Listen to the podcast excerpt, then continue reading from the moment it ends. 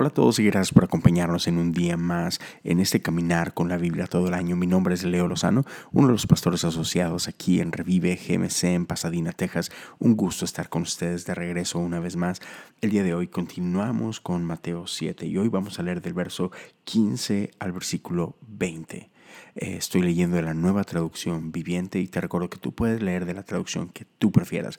Lo importante es que después de leer, tú puedas pasar un tiempo meditando, reflexionando en lo que este pasaje está hablando a tu vida y que podamos orar, Espíritu del Dios vivo. ¿Qué es lo que quieres comunicarme en este día? ¿no?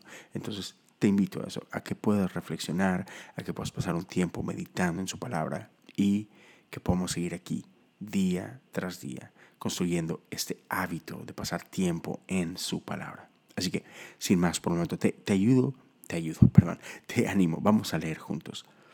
Ten cuidado de los falsos profetas que vienen disfrazados de ovejas inofensivas, pero en realidad son lobos feroces.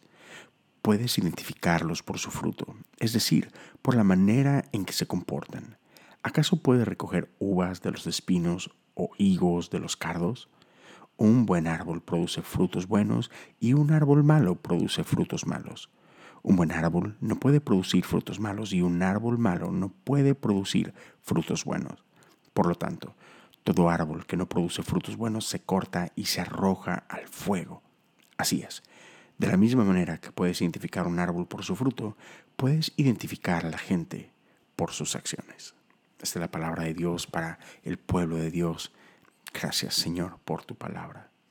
Sabes, creo que no hace mucho estábamos por ahí reflexionando en uno de los versículos que estábamos leyendo y hablamos de la importancia de la integridad, que quiere decir que no solamente hablamos ciertas cosas, sino que nuestras acciones respaldan aquellas cosas que hablamos.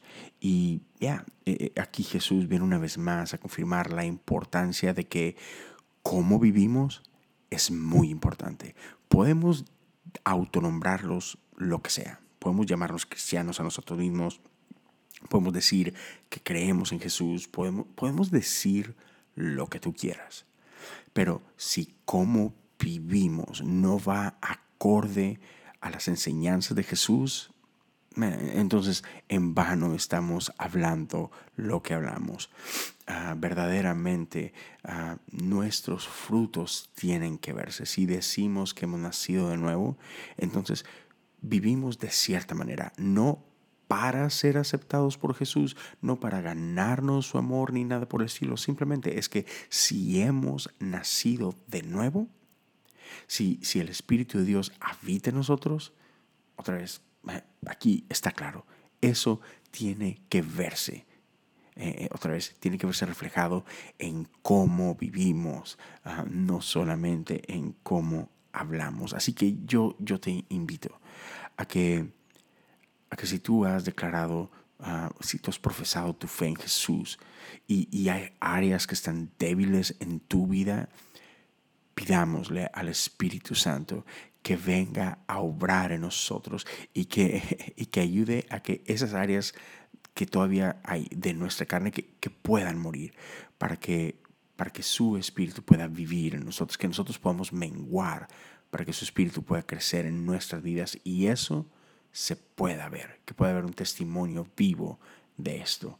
Gracias por acompañarnos el día de hoy. Eh, espero que, que estés tomando unos minutos después de esto y que tú puedas permitir que el Espíritu de Dios vivo pueda hablar a tu propia vida. Y si quieres compartir eso con nosotros, puedes hacerlo en el área de los mensajes o puedes buscarnos en redes sociales. Nos encuentras en Instagram como Revive GMC.